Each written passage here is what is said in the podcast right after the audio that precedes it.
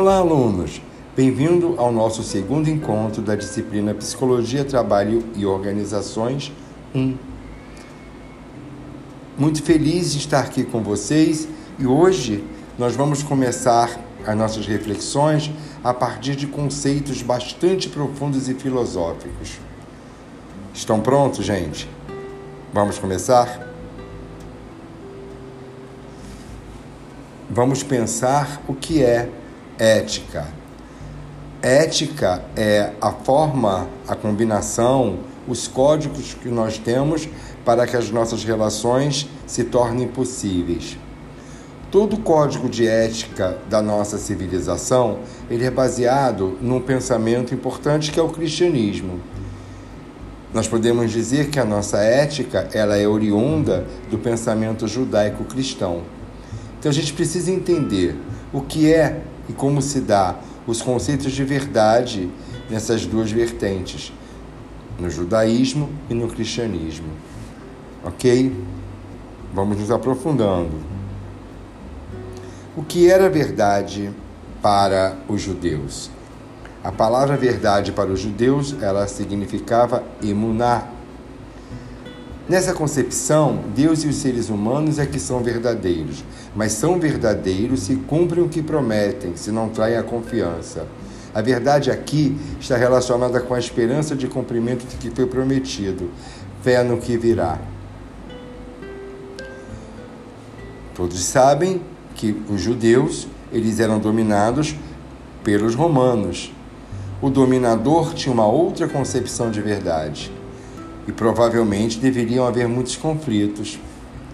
Qual seria a verdade para, para os romanos?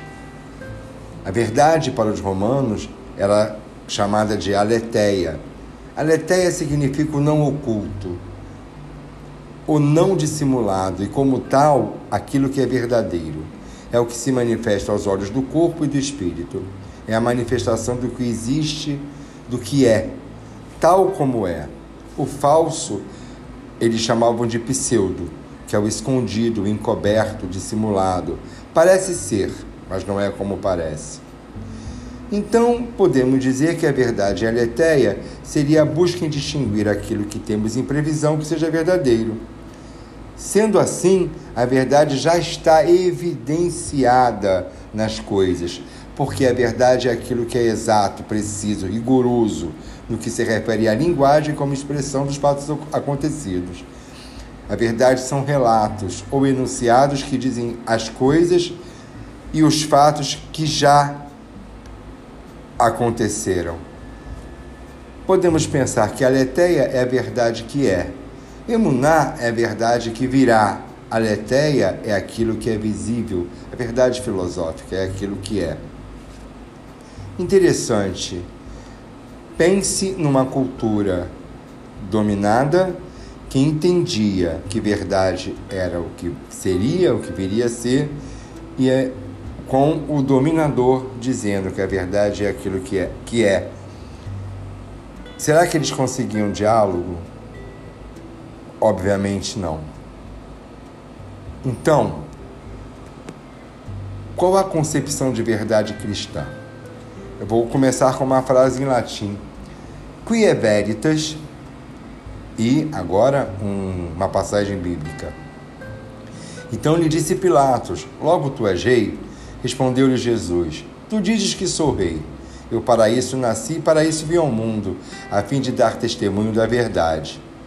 Fazer um parêntese: de que verdade que Jesus falava? Todo aquele que é da verdade ouve minha voz.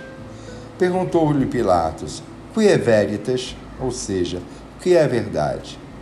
Tendo dito, voltou aos judeus e lhes disse: Eu não acho crime algum nele.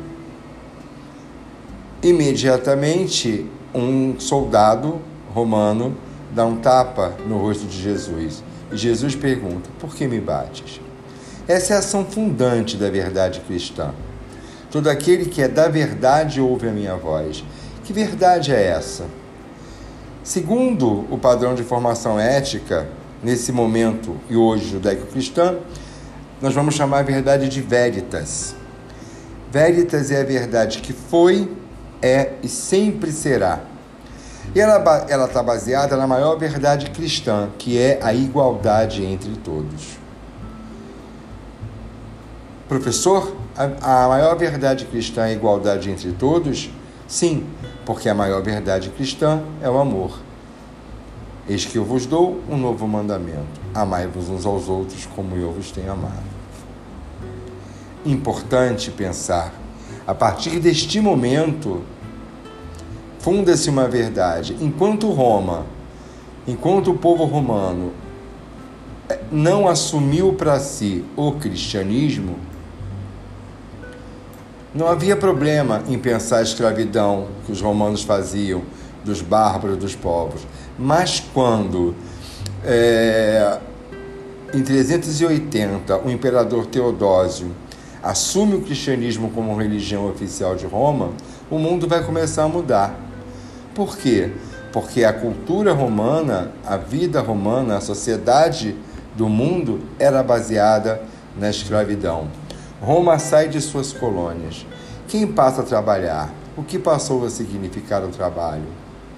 Pode haver escravidão aonde a verdade está baseada na igualdade entre todos? Já temos bastante assunto para pensar.